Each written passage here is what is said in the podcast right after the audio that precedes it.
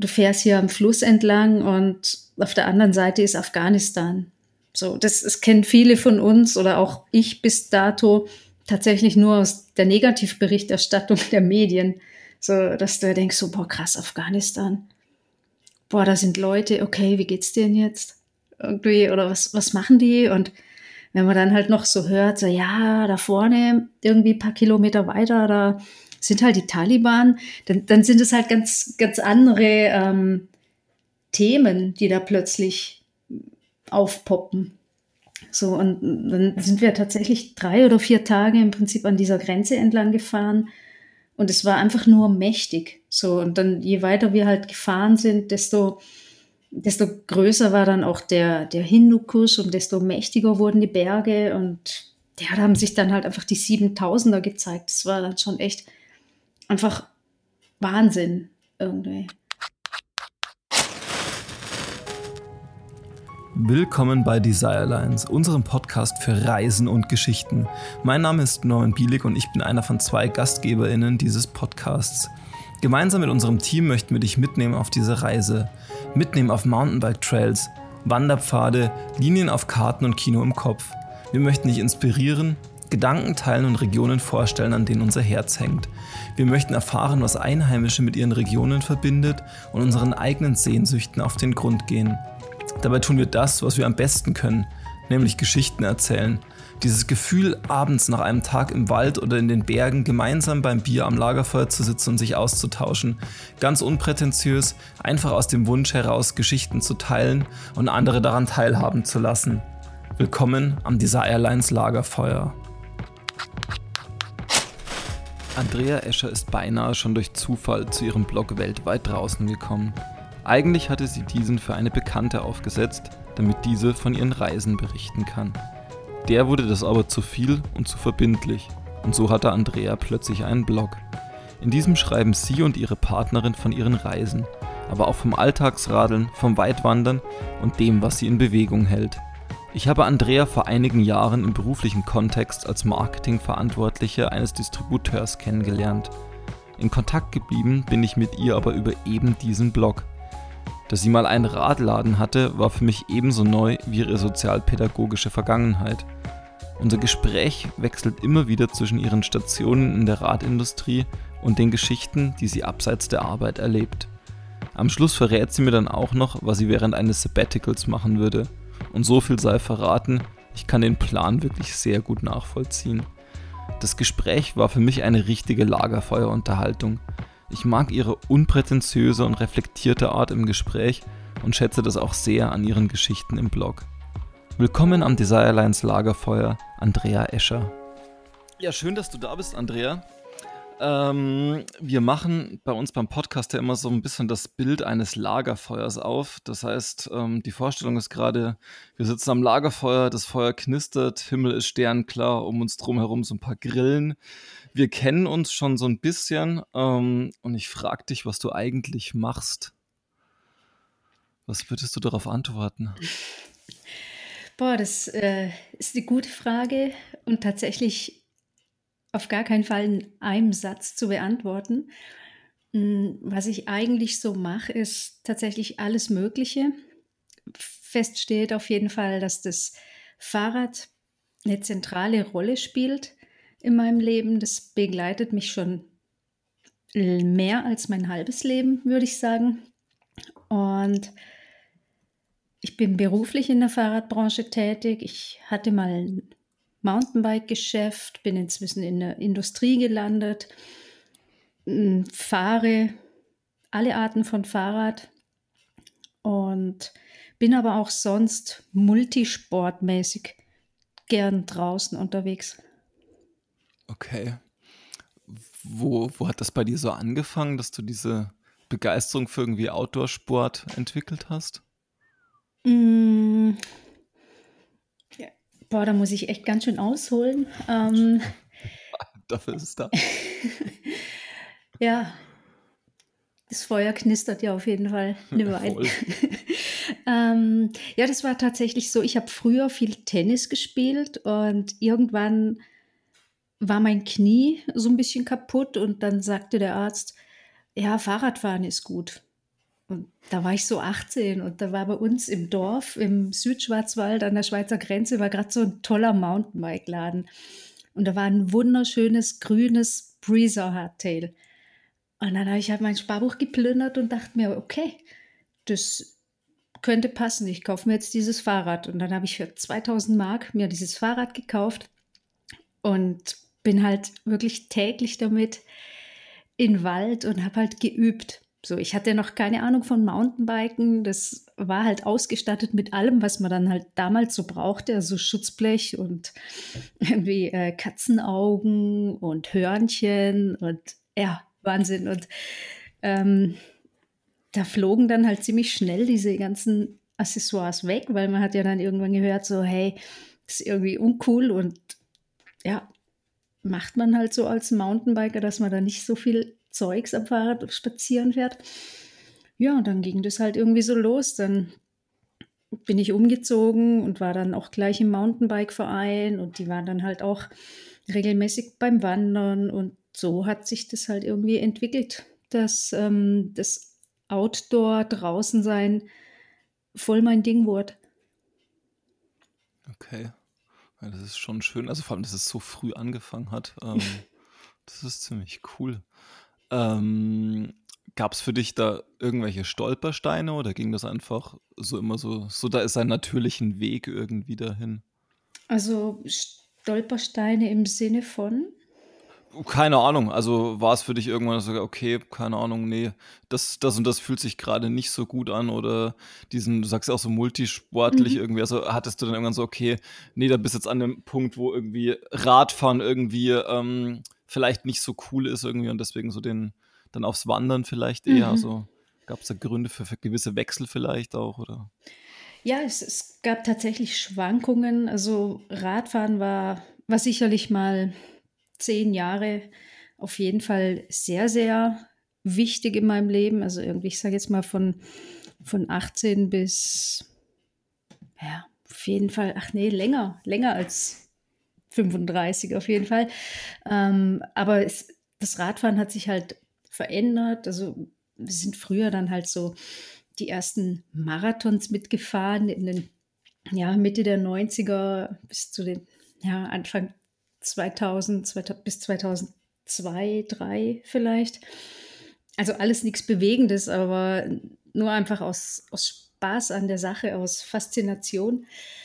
Und ähm, ja, irgendwann wurde das Ganze natürlich freizeitorientierter, ähm, ja, weniger Lycra, mehr Flatterhosen, würde ich jetzt sagen und mehr Federweg und vom Hardtail zum Fully und irgendwie so. Das hat sich verändert, aber natürlich auch ähm, eben die quasi, dass, dass sich der Blick vielleicht auch geweitet hat ähm, vom Rad hin zu anderen Sportarten, die man eben draußen machen kann. Ich habe eine Zeit lang mal im Allgäu gewohnt und habe dann die, die Ausbildung auch gemacht zur Erlebnispädagogin und da war so ein Bestandteil des Ganzen, dass man halt ähm, verschiedene Natursportarten irgendwie auch so zumindest so ein bisschen beherrschen sollte, um das halt entsprechend dann auch anwenden zu können.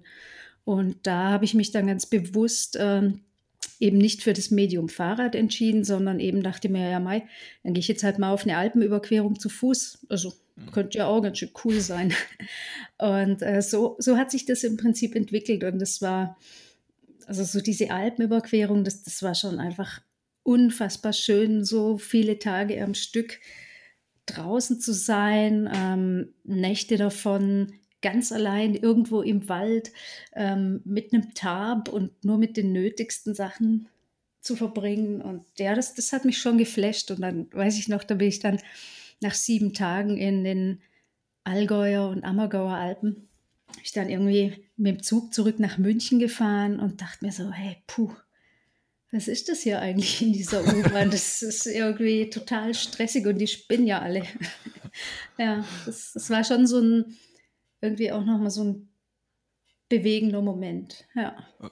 Okay, ja, das ist so diese, die leichte Depression des Wiederankommens. Das habe ich vor zwei Jahren, habe ich da mal einen, ähm, einen psychologischen Aufsatz drüber gelesen, die das tatsächlich als Phänomen festmachen können, dass wenn du von längeren Reisen mhm. zurückkommst und gerade von so Reisen, wo man sehr, sehr stark weg ist vom Alltag, ähm, tatsächlich so, ähm, so leicht depressive Züge mitnimmt und sich das erst so nach zwei, drei Tagen wieder normalisiert. Mhm.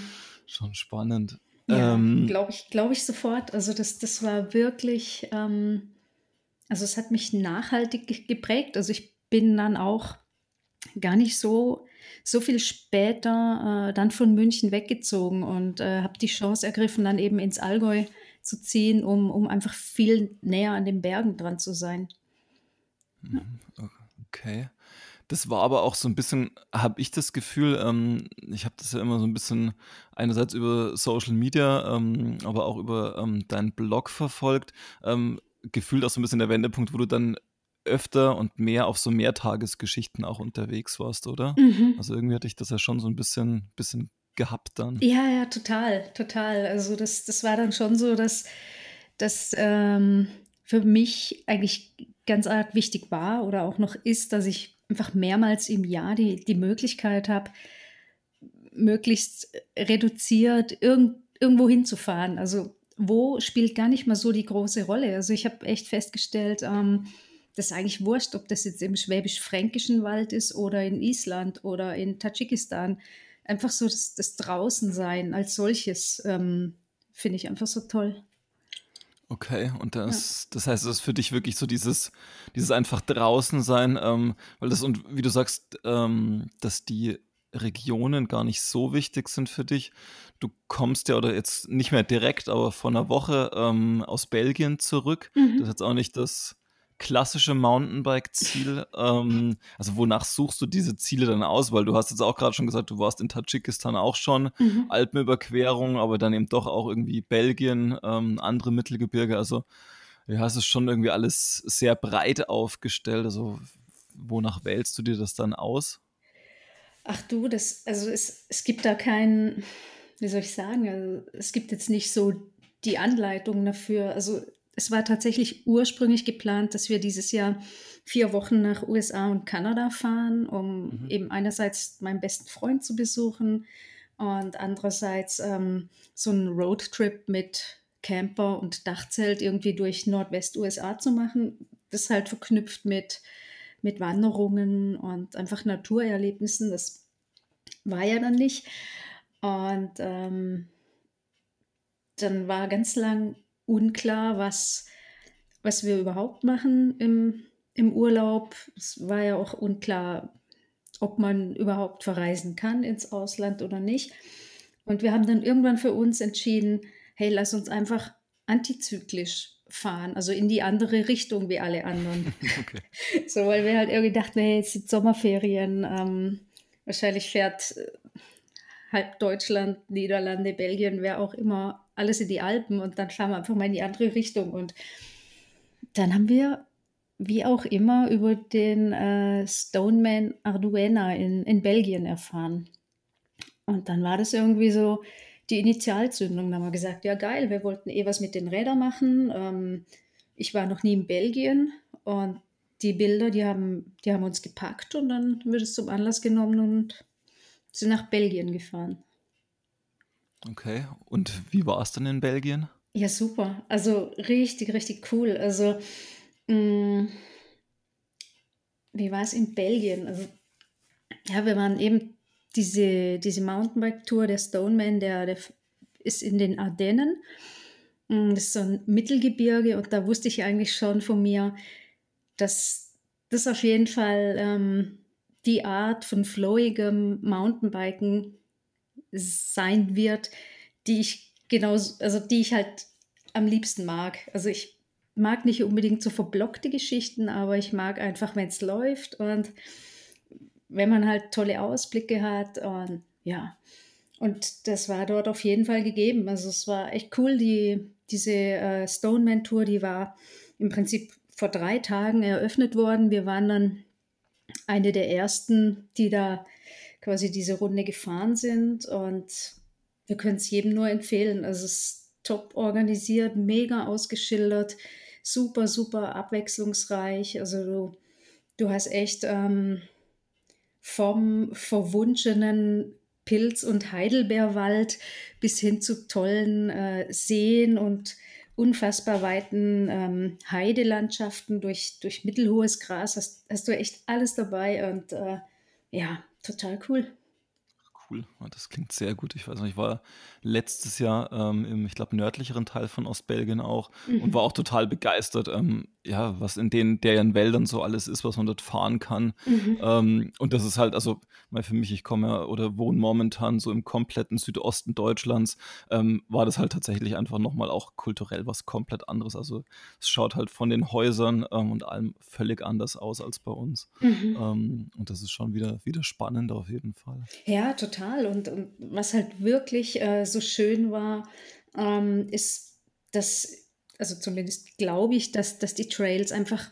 komplett natürlich sind. Also die wurden nicht geshaped und angelegt mhm. für, für den Stoneman, sondern das, das war irgendwie so die, die sinnvolle Verknüpfung bereits bestehender Infrastruktur in einer wirklich absolut wunderschönen Umgebung. Ja. Ach, sehr schön.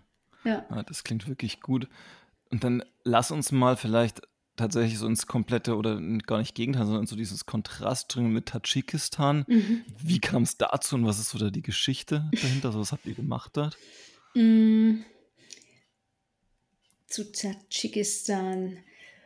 Ja, lass mal überlegen, wie, wie kam es dazu? Ich war irgendwann mal auf einem Vortrag im, im Globetrotter in Stuttgart, eben zu dem Thema Zentralasien. Und dann war da jemand, der über seine Mountainbike-Reisen beziehungsweise Touren in äh, Tadschikistan berichtet hat. Und dann hatten wir halt den, einfach mal den Flyer mitgenommen und der hing dann halt zwei Jahre an der Pinnwand. Und ähm, dann war halt irgendwie, tauchte der halt immer wieder auf und dann haben wir gesagt, so, hey, wäre eigentlich einfach mal eine Maßnahme, mal nach Tadschikistan zu gehen. Und äh, ja, dann haben wir da im Prinzip das ja, auf die Beine gestellt, dass wir letztes Jahr dahin sind. Also es war quasi mit einem Reiseveranstalter, das war mhm. nicht autark organisiert. Und äh, ich würde auch sagen, das war in dem Fall für uns absolut passend, obwohl wir normalerweise nicht so die ähm, diejenigen sind, die sich sowas anschließen, sondern eher mhm. die Dinge eigentlich alleine organisieren. So. Aber war gut, war gut so. Also wir sind dann im Prinzip, ähm, wir haben da eine ich gerade überlegen, ich glaube achttägige Durchquerung des Pamir-Gebirges mit dem Mountainbike gemacht. Ähm, ja, das war auf jeden Fall eine, eine, sehr spektakuläre Sache. Einfach landschaftlich, ja, gigantisch. Also so diese Ausblicke, die man da so hatte. Ähm, aber auch irgendwie so dieses Fahren in einer total absurden, teilweise auch unwirtlichen Landschaft. Also es ist halt einfach heiß und trocken und kein einziger Baum und die Sonne knallt auf dich runter und du fährst da irgendwie bei 40 Grad auf 3500 Meter stundenlang auf so einer Schotterpiste. Also ich sage jetzt mal vom, vom flowigen Mountainbike-Erlebnis, was wir jetzt eben gerade in Belgien hatten, war das tatsächlich ziemlich weit entfernt. Es okay. war teilweise schon echt einfach so, boah ja, okay, noch fünf Stunden geradeaus. Du kannst dich nicht verfahren, weil es geht halt einfach geradeaus. ja. Genau. Ja. Und von, von der Landschaft her dann auch, also einfach, ich weiß, also ich kenne nur, ich kenne immer so Dokus aus den Gebieten und bin da immer so ein bisschen hin und her gerissen, dass ich es mhm. total spannend finde, diese Weite auf der einen Seite, ähm, mir dann aber auch irgendwie denke, also ich, oder nicht weiß, ob diese also ob ich es irgendwann als monoton empfinden würde ähm, oder ob mir das oder ob es diesen Punkt gibt, ähm, wo mir das total viel gibt, ähm, mhm. eben genau diese Weite und diese ja gefühlte Monotonie auch zu haben. Mhm. Wie war mhm. das bei dir? Mm, ja, ich finde, du hast es gerade sehr schön beschrieben. Ähm, also ich bin tatsächlich nicht in, in diesen Flow gekommen, diese Monotonie so zu genießen oder dann, also manche sagen ja auch, das, das hat sowas ähm, Meditatives vielleicht mhm. auch manchmal. Also dahin bin ich nicht gekommen. Da war es mir dann tatsächlich zu, zu einheitlich, so das okay. Bild. Also es, es hört sich jetzt vielleicht äh, irgendwie total komisch an. Also es war wirklich, wirklich absolut spektakulär. Also du, du fährst da halt, also da, da sind dann halt einfach mh, mm, solche Tatsachen wie, du fährst hier am Fluss entlang und auf der anderen Seite ist Afghanistan. So, das, das kennen viele von uns oder auch ich bis dato tatsächlich nur aus der Negativberichterstattung der Medien. So, dass du denkst, so, boah, krass, Afghanistan. Boah, da sind Leute, okay, wie geht's denen jetzt? Irgendwie, oder was, was machen die? Und wenn man dann halt noch so hört, so, ja, da vorne, irgendwie ein paar Kilometer weiter, da sind halt die Taliban, dann, dann sind es halt ganz, ganz andere ähm, Themen, die da plötzlich aufpoppen. So, und dann sind wir tatsächlich drei oder vier Tage im Prinzip an dieser Grenze entlang gefahren. Und es war einfach nur mächtig. So, und dann, je weiter wir halt gefahren sind, desto, desto größer war dann auch der, der Hindukusch und desto mächtiger wurden die Berge. Und ja, da haben sich dann halt einfach die 7000er gezeigt. Das war dann schon echt einfach Wahnsinn irgendwie. Ja, und dann sind wir halt weitergefahren und irgendwann waren wir halt an der chinesischen Grenze. Also dann, dann wurde mir halt dann manchmal auch bewusst, wo wir jetzt eigentlich gerade sind und wie weit wir weg sind. So, das, das waren dann schon sehr, sehr packende Momente. Ja, auf jeden Fall. Okay. Und diese packenden Momente ähm, bringst du jetzt seit geraumer Zeit ähm, auf den Blog, also weltweit draußen. Mhm. ähm, Magst du mich da mal kurz bitten, also wie es dazu kam ähm, und was so deine Intention hinter dem Blog ist? Ja, ähm, ist irgendwie auch wieder so eine, so eine, naja, was heißt witzige, also eigentlich so ein bisschen Zufall. Ähm, das war tatsächlich so, dass die, die Schwester von, von meiner Partnerin, dass die ein Sabbatjahr hatte und ähm, die ist Deutschlehrerin und die hat einen total guten Schreibstil. Und die hat immer von ihren Reisen von der ganzen Welt, ähm, hat die halt einfach per E-Mail unfassbar lange Texte durch die Welt geschickt und einen Bilderlink dazu. Und dann habe ich halt irgendwann mal gesagt, so, hey, pack das doch mal, pack das doch mal irgendwie in ein anderes Format, lass uns doch mal irgendwie ein Newsletter schreiben, also so einen richtigen Newsletter oder lass halt eine Webseite machen. Und ja, dann war das am Anfang so die, die Idee, dann haben wir das quasi auf die Beine gestellt. Und dann ähm, war aber dann auch klar, so, hm, das ist irgendwie ziemlich viel Arbeit. Und dann äh, war da auf der einen Seite dann die Lust oder die Motivation dann doch nicht mehr so vorhanden. Ja, und dann standen wir da und hatten halt die Plattform und dann haben wir gedacht, naja, wir haben ja auch noch nicht so wenig gemacht, dann ähm, lass uns halt unsere Geschichten einfach mal aufschreiben. Und ja, das, das machen wir jetzt. Okay, ähm, das heißt, es ist für euch so ein bisschen Tagebuch ähm, eher, also so ein bisschen, okay, was haben wir erlebt ähm, und so für einen engeren Kreis oder also wer ist das so euer, oder wen stellst du dir als Zielpublikum auch vor einfach? Mm, also ich würde jetzt mal sagen, das ist überhaupt nicht die Intention, da äh, eben jetzt systematisch äh, Follower zu generieren oder irgendwie ähm, Leute zu, eine Followerschaft zu kaufen oder was auch immer. Ähm, es soll tatsächlich eine Plattform sein, ähm, wo wir einerseits äh, unsere Faszination teilen, andererseits aber auch ähm, die ein oder andere Ecke vorstellen, die vielleicht noch gar nicht so, so bekannt ist und ähm, ja, natürlich auch die Leidenschaft teilen und, und eben Leute, Leute zu inspirieren, einfach auch mal was auszuprobieren, was vielleicht tatsächlich auch vor der Haustür stattfindet. Und ähm, naja, die Zielgruppe, die, die kann sein von bis. Also die, ich glaube, die ist wahrscheinlich total bunt. Also so wie unsere Themen auch. Also die gehen, die gehen ja von 40 äh, Tage mit dem Lastenrad in Stuttgart bis hin zu eben Georgien ähm, selbst organisiert oder eben Tadschikistan oder jetzt sowas wie Belgien, aber auch ähm, Mountainbiken zu Corona-Zeiten in der Nähe von Heilbronn. Also wirklich, mhm. glaube ich, ganz arg bunt. Okay.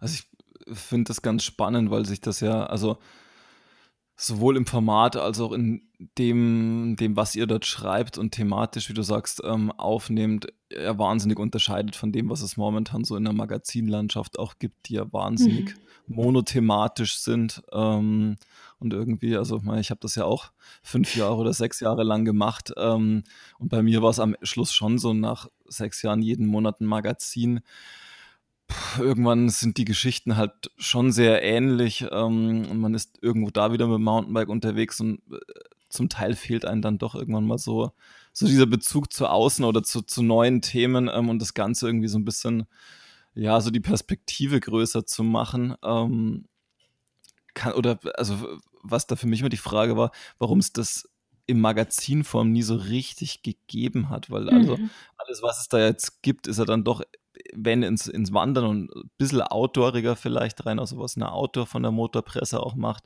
Mhm. Ähm, aber ja, also so richtig breit aufgestellt und dann aber halt trotzdem mit so einem Enthusiasmus in den Themen irgendwie gibt es das gefühlt scheinbar nur im Blogformat. Ähm. Mhm, ja, das stimmt. Das, das finde ich, ja, das beobachte ich auch schon seit längerem. Also ich verschlinge ja auch jegliche Art von Magazinen, weil ich es einfach auch so spannend finde, wie, wie die konzeptionell aufgestellt sind und, und ja, da bin ich voll bei dir, was, was du sagst. Und ähm, eben, ich habe auch berufsbedingt ja viel mit mit der ähm, Fachpresse im Bike-Bereich zu tun, egal ob jetzt äh, eher Trekking, Urban oder eben auch Mountainbike. Und ähm, ja, das stimmt, das ist alles sehr, sehr spezifisch und ähm, die Themen sind wirklich in, in vielen Schubladen, aber ja. die haben wie keine, teilweise keine Verbindung und ja, ich, ich sehe mich halt, also ich sehe mich irgendwie halt da auch nicht in so einer Schublade und ähm, habe ich tatsächlich auch durch meine Partnerin irgendwie so ein bisschen auch den Blick geweitet. Ähm, eben, ich war früher super, super Bike-affin. Also wirklich hatte immer die Bike-Brille auf. Und ich weiß noch, als ich am Anfang in Stuttgart war, da war ich ja quasi Mountainbikerin und dann, dann war so die Frage, hm, hm was mache ich jetzt eigentlich, wenn ich, wenn ich jetzt nur mal mit dem Fahrrad in Stuttgart wohin will? Was nehme ich denn dann für ein Fahrrad und ziehe ich mich um? Ah nee, es lohnt sich nicht, ist ja nur kurz, aber ist ja irgendwie, Spitzen tut man ja doch. Und welche Pedale und welche Art von Fahrrad und hm, weil cool sein muss man ja trotzdem schon. Also ja. irgendwie total doofe Fragestellungen, aber ist witzig. Also ich habe das eben in dem einen Blogartikel, wo ich dann angefangen habe, mit dem Fahrrad zur Arbeit zu fahren, habe ich das dann halt auch so ein bisschen beschrieben, also wie, wie diese Wandelung dann so stattgefunden hat ähm, von, von der Mountainbikerin auch hin zur zur täglichen äh, Alltagsfahrerin von mir aus. Das ist irgendwie echt. Ja, und ich glaube, dass halt viele von uns ähm, Interesse haben oder vieles einfach auch gerne machen. Sich Total. gar nicht so in, in einer Rolle so sehen. Ja. Das glaube ich auch. Also ich habe mir in letzter Zeit die Frage oft gestellt, also warum, also warum diese Zuspitzung dann so ist. Und ich kann mir vorstellen, ähm, dass das tatsächlich noch ein Vermarktungsthema ist. Also, dass viele Industriekunden einfach eher in diese Zuspitzung reingehen, ähm, auch mit Anzeigenbudget, was ja doch so die Hauptfinanzierung von Magazinen ist. Und ähm, deswegen dieses Umfeld entsprechend geschaffen wird. Aber ich hatte die Diskussion so in den letzten zwei Jahren, haben wir ganz viel bei uns ähm, im Mountainbike Tourismus Forum, also im Branchenverband, mhm. darüber gesprochen. Und wir haben für uns auch festgestellt, dass mutmaßlich der Großteil der Leute, die Mountainbike fahren, sich niemals als Mountainbiker bezeichnen würde, mhm. ähm, sondern die nutzen halt dieses, dieses Vehikel ähm, und machen irgendwas damit. Ähm, aber dieses Selbstverständnis ist nicht da. Ähm, und da glaube ich, wirken tatsächlich zum Teil so Special Interest Magazine eher ausschließend, ähm, als dass sie da ja so eine so breite Nutzergruppen integrieren, mhm. wo ich so ein bisschen das Gefühl habe, ähm, dass das so, also auch verhindern könnte, dass der Sport an sich oder diese Freizeitaktivität noch größer wird, ähm, weil es halt schon so ein bisschen exklusiv ist aus meinem Gefühl heraus. Mhm.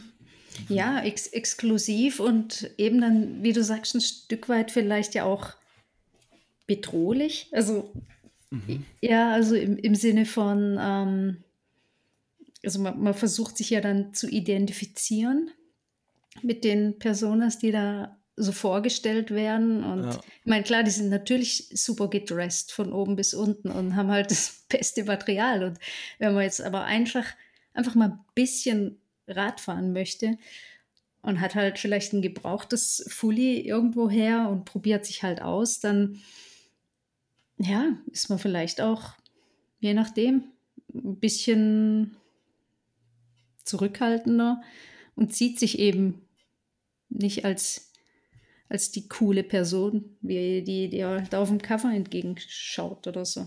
Ja, ich ja. weiß. Hm. Ja, also ich weiß wir hatten, ähm, gab es da, oder es gibt immer noch ein schönes Beispiel aus, ähm, ich glaube, Schweden ist das, oder nein, ich bin mir gar nicht sicher. Ähm, da gibt es Trüsil, ähm, das ist ein Trail Center und im Winter ist das ein großes Skigebiet.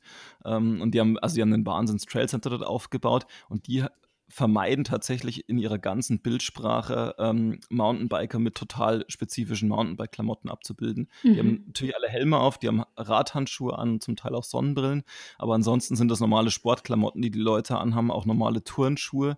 Mhm. Ähm, und das ist bei denen strategisch ähm, ganz bewusst so gemacht, damit die einfach ganz normale Bevölkerung ansprechen ähm, und denen damit zeigen, hey, das kann jeder, also Mountainbiken super. Ähm, das ist nicht so viel anders als Laufen gehen oder Fußball spielen. Ähm, also probiert das aus. Und das muss bei denen wahnsinnig gut funktionieren, dass mhm. die darüber eben gar nicht so sehr unbedingt, also auch eine Kernzielgruppe ähm, dahin bekommen, aber dass die vor allem halt wahnsinnig in die Breite gehen. Ähm, weil die Leute, wie du sagst, also die haben diese Angst nicht unbedingt. Also mit diesem ja, Ausrüstungs-Overkill, mhm. ähm, den man, also keine Ahnung, kenne das noch, das, das geht jetzt langsam zurück, aber als ich da noch aktiv so im Magazin war, ähm, hat man das ja oder hatte ich das schon noch. Also so Ausrüstung ist ja auch was Schönes irgendwie, ähm, sich damit zu beschäftigen. Aber ich glaube, das, das haben viele Leute eben nicht und sagen, okay, damit haben sie aber auch eine Zugänglichkeit dann dazu. Mhm. Ja, das, das klingt total gut. Also kann ich voll gut nachvollziehen, dass das äh, ja, ein, super Ansatz ist. Also ich, ich weiß noch damals, als ich den, als wir den Radladen hatten, da ging es natürlich auch immer um Textil.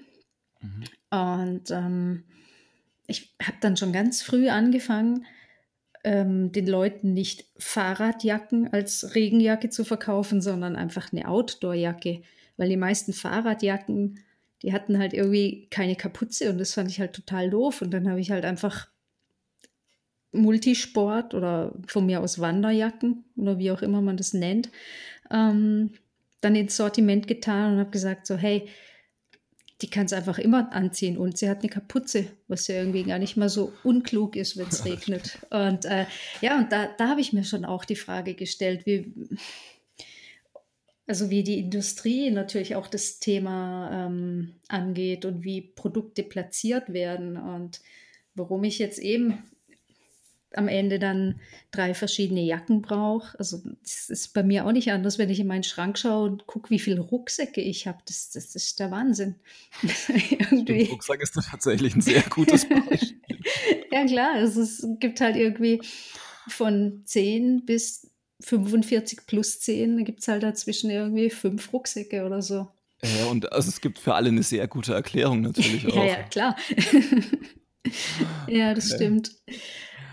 Aber ja. der Radladen ist gerade ein gutes Thema. Ähm, ich würde nämlich tatsächlich gerne noch mal so ein bisschen in deine, in diesen beruflichen Werdegang schauen. Ähm, ja. Den Radladen hatte ich nämlich tatsächlich auch gar nicht mehr so auf dem Schirm. Okay. Ähm, magst du zu dem Radladen ein bisschen was dazu erzählen? Also wie es dazu kam, ähm, was du da so gemacht hast ähm, mhm. und warum dann nicht mehr? Ja, also ja, war, war tatsächlich ja so, äh, also ich habe ja an sich, habe ich einen sozialpädagogischen Hintergrund und habe dann eben noch eine Zusatzausbildung zur Erlebnispädagogin gemacht, weil ich einfach gemerkt habe, ich möchte gern die Sportkomponente mehr in meinen beruflichen Alltag bringen. Und ähm, habe dann eben als Erlebnispädagogin im Allgäu gearbeitet und habe dann meinen damaligen Partner kennengelernt. Der war eben genauso bike-verrückt wie ich und dann war das lang ein Gespinne, so von wegen, wenn wir einen Radladen hätten, dann würden wir das aber so und so aufziehen. Und dann war halt irgendwann der Zeitpunkt da, wo wir gesagt haben, ja, jetzt probieren wir es einfach. Also man ist jetzt so nichts verhaftet, man kann ja dann auch wieder zumachen, wenn es nicht läuft. Und ja, dann haben wir uns dahinter geklemmt und haben einfach im Südschwarzwald dann eben in meiner Heimat sozusagen einen kleinen äh, Mountainbike-Shop aufgemacht. Ja, das war äh, 2007. Und das Konzept, das als Mountainbike-Shop zu machen, das hat sich aber tatsächlich auch erst im Laufe der Zeit dann so entwickelt. Wir waren im sehr kleinen Dorf, wir waren tatsächlich Grundversorger für alle, also da durfte jeder kommen und jeder war auch herzlich willkommen, ähm, sein Rad zu bringen, also von, von der Alltagsradlerin über die Senioren genau, genau so wie bis zum äh, ambitionierten Rennradfahrer oder Biker eben. Und das haben wir dann tatsächlich ähm, sieben Jahre gemacht. Dann äh, gab es aber eine private Veränderung und dann haben wir tatsächlich äh, den Laden dann aufgelöst.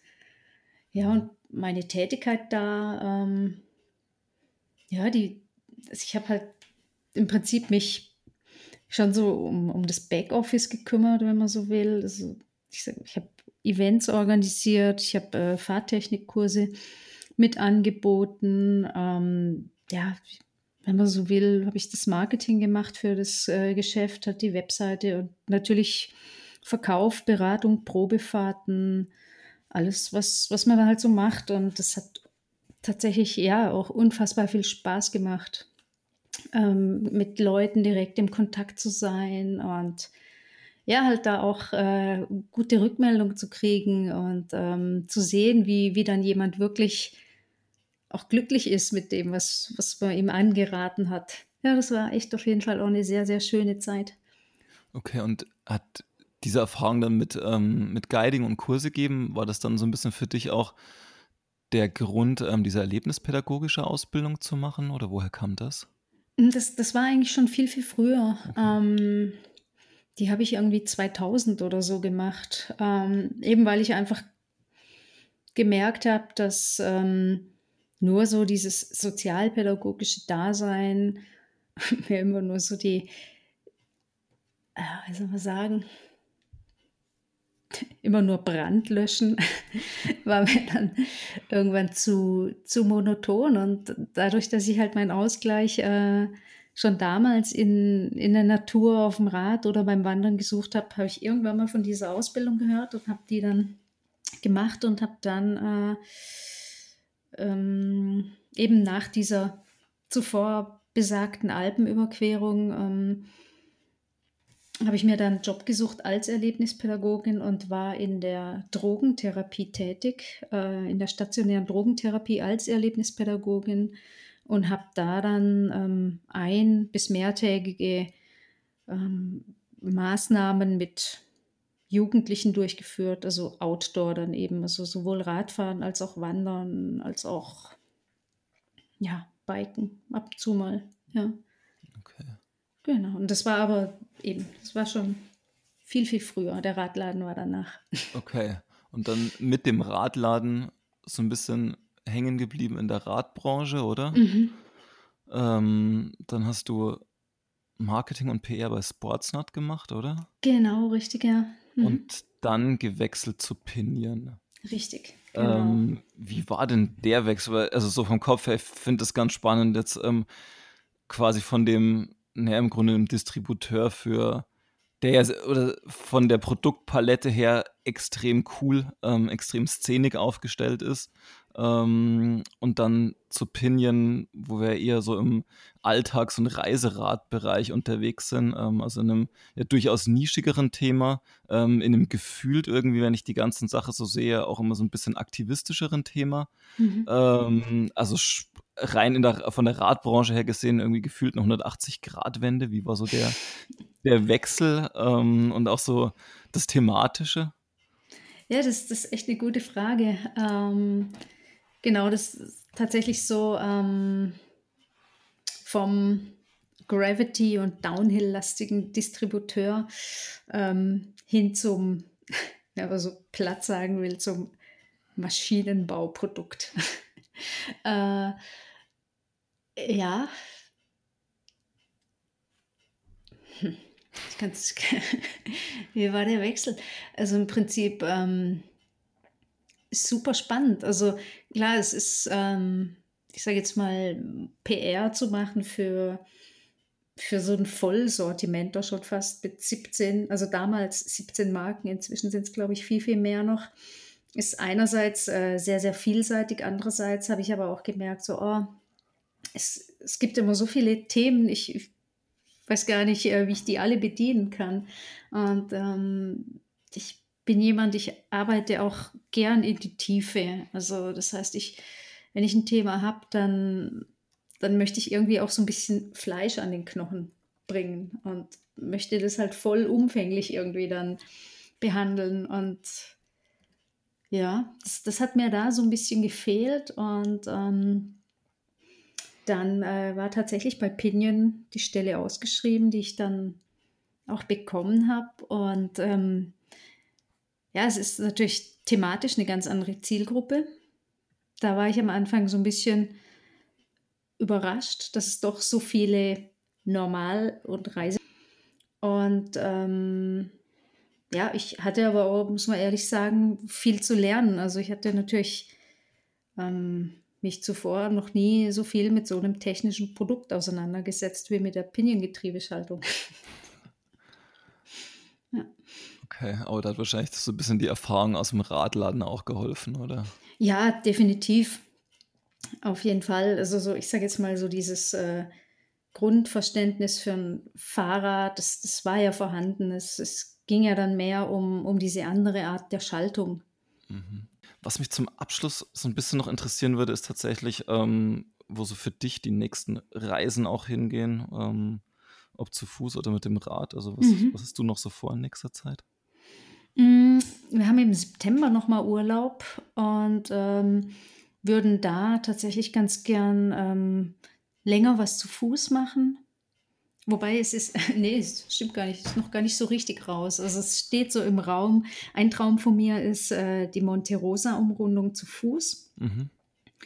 Ähm, genau, das, das ist eine Idee.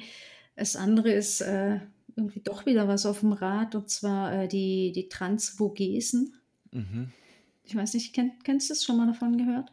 Ich kenne die Vogesen so ein bisschen, ähm, mhm. die Transvogesen jetzt nicht, aber ähm, die zweimal, die ich dort fahren war, waren auf jeden Fall sehr beeindruckend und sehr schön, sodass ich mir das unglaublich gut vorstellen kann. Mhm. Ja, ich glaube, also das, das könnte auf jeden Fall was sein. Also das ist eben, das ist glaube ich 14 Etappen von Nord nach Süd, also mhm. so ganz grob, ähm, ist aber in drei Teil, Teilabschnitte unterteilt, also eben muss nicht zwei Wochen am Stück fahren. Ja, das wäre was, was, was mich noch ansprechen würde. Ja, und wenn man jetzt mal Corona komplett ausblendet, äh, ich würde total gern äh, mal nach Wales mhm. oder auch noch mal nach Schottland. Äh, da finde ich es einfach auch super spannend. Also das ist irgendwie auch so ein Land, ähm, da könnte ich mir auch vorstellen, einfach mal länger zu sein und einfach mitzumachen. Was auch immer dort ich machen würde, aber ich werde manchmal gefragt, was ich machen würde, wenn ich ein Sabbatjahr hätte. Dann, würd, dann sage ich meistens, ich würde, glaube ich, ein halbes Jahr nach Schottland gehen und einfach mal gucken, was da so passiert.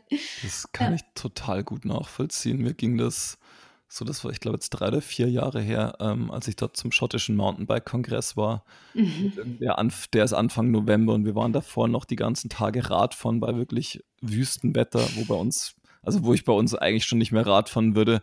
Und diese ganze Mountainbike-Szene, die die haben, das ist alles so angenehm, das ist so gut. Mhm. Ähm, ja, alles so viel durchmischter und diverser als bei uns auch. Mhm. Ähm, und dieses ganze Gefühl, was die dazu haben, ist, ja, also ja, kann ich sehr, sehr gut nachvollziehen. Ähm, ja, es ist, ist so ehrlich dort speziell, irgendwie. Ja, ja finde ich auch sehr cool. Also genau, weil das irgendwie so, so unaufgeregt ist mhm. irgendwie und, und einfach so ehrlich. Und ja, das, das hat mir auch total imponiert, ja.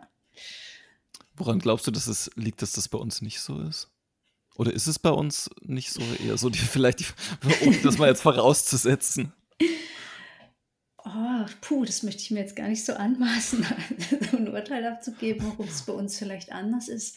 Hm. Weiß nicht, hast du eine Idee? Gute Frage. Also ich finde es auch irgendwie, ähm, also ich bin mir da auch nicht sicher. Wir waren im Juni, war das, glaube ich, ähm, so nachdem die ersten Ausgangsbeschränkungen gelockert wurden, waren wir ähm, mit Jasper und seiner Freundin eine Woche in Deutschland unterwegs zum Drehen und haben dort auch festgestellt, und also kam das auch von Jasper, dass, dass er das Gefühl hat, dass die, ähm, so die Mountainbike-Communities auch umso weiter nördlich man kommt, ähm, umso stärker irgendwie zusammenhalten. Also umso stärker man in den voralpinen und alpinen Bereich dann kommt, sind das eher so lose Splittergruppen, die nur in sich miteinander zu tun haben. Mhm. Ähm, und wir waren dann eben auch im Deister bei Hannover fahren, wo er so seine, seine mhm. Wurzeln hat und sagt, dort ist das, das ist im Grunde eine, eine große Community, ähm, die da sehr stark auch zu, oder ja, zusammenhält, irgendwo, wo man sich so lose kennt und sich immer wieder einer Gruppe anschließen kann, was man jetzt im Süden von Bayern eher nicht machen würde. Ähm, also von daher weiß ich nicht, ob das ob das Mittelgebirge vielleicht tatsächlich was damit zu tun hat, also dass es irgendwie nicht so hoch ist, ähm, man zusammen zum Teil auch sich um Wege kümmert, also dass mhm. da irgendwie eine andere Form gegenseitiger Verantwortung vielleicht auch da ist. Mhm. Keine Ahnung, mhm. aber mhm. das, also das hat mich tatsächlich diese paar Tage, die ich oder die Woche, die ich in Schottland war, total umgetrieben und ich bin echt zurückgekommen und war so, wir müssen das irgendwie hinbekommen bei uns. Das muss irgendwie, wenn das so werden würde, das wäre einfach ein Traum. Mhm. Ja, das stimmt die Antwort steht immer noch aus, wie das funktionieren kann. Ja, ja, absolut. Ja. Ähm, was mich noch interessieren würde, ist so wirklich jetzt vielleicht zum Abschluss, ähm, dadurch, dass du ja sowohl zu Fuß als auch mit dem Rad viel unterwegs bist, ähm, wie unterscheidet sich das denn für dich? Also hast du so spezifisch Touren, wo du sagst, okay, das und das funktioniert oder das gibt mir das zu Fuß gehen und das und das gibt mir das Radfahren? Mm. Naja, klar, mit, mit dem Rad hat man natürlich einen größeren Radius, ganz bestimmt. Ähm, das ist einerseits, finde ich es immer wieder faszinierend, wenn man eben zum Beispiel auch mit dem Rennrad unterwegs ist, wie, wie weit man tatsächlich kommen kann an so einem Tag. Mhm. Klar, mit dem Bike ist es mitunter nicht, nicht ganz so weit, aber es sind halt wieder komplett andere Eindrücke.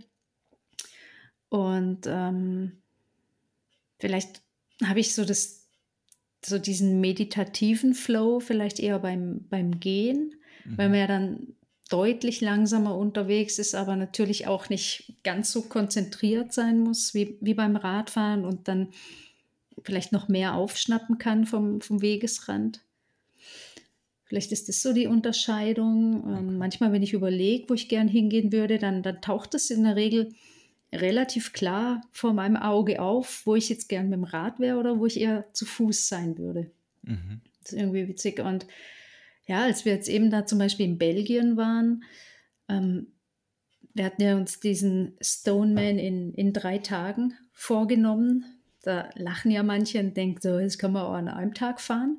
Aber wir haben halt uns ganz bewusst dafür entschieden, das an drei Tagen zu fahren, weil wir ja auch was sehen wollten von der Umgebung. Und mhm. ähm, wir haben tatsächlich immer ewig gebraucht. Aber nicht, weil wir so langsam fahren und das nicht gepackt hätten, sondern eher, weil, weil wir halt so oft angehalten haben, um halt einfach auch mal stehen zu bleiben, um mal ein schönes Foto zu machen oder einfach zu schauen. Also ich weiß noch, wir haben Fotos von Pilzen, von Heidelbeeren, von allem Möglichen gemacht. so, und ich, wir sind einmal sind wir welchen begegnet, die sind halt an einem Tag durchge raced und äh, die waren nicht mehr imstand, Hallo zu sagen. Und dann dachte ich mir auch so, oh Mann, hey, was haben die jetzt, was haben die jetzt davon gesehen? Wahrscheinlich total wenig. So, und uns gibt es halt einfach viel, ähm, mit offenen Augen dann durchzugehen, ob mhm. mit dem Rad oder mit, mit dem Bike. Ja. Okay, schön. Cool. Tja. Dann Vielen, vielen Dank für deine Zeit, Andrea. Ähm, das war super spannend, ähm, sehr, sehr breit gefächert. Ähm, hat mir total viel Spaß gemacht ähm, und mir tatsächlich noch viel mehr Lust gemacht, dass wir uns endlich mal wieder an einem echten Lagerfeuer ähm, mit einem echten Bier sehen. Oh ja, voll gerne. Ja. ja, lieben Dank, Norman, auch für die Einladung. Also hat mich sehr, sehr gefreut, äh, beim Desirelines Podcast äh, eine Rolle spielen zu dürfen. Und ja, ich freue mich sehr und äh, lass uns das mit dem Bier umsetzen. Ja, sehr gern. Vielen Dank.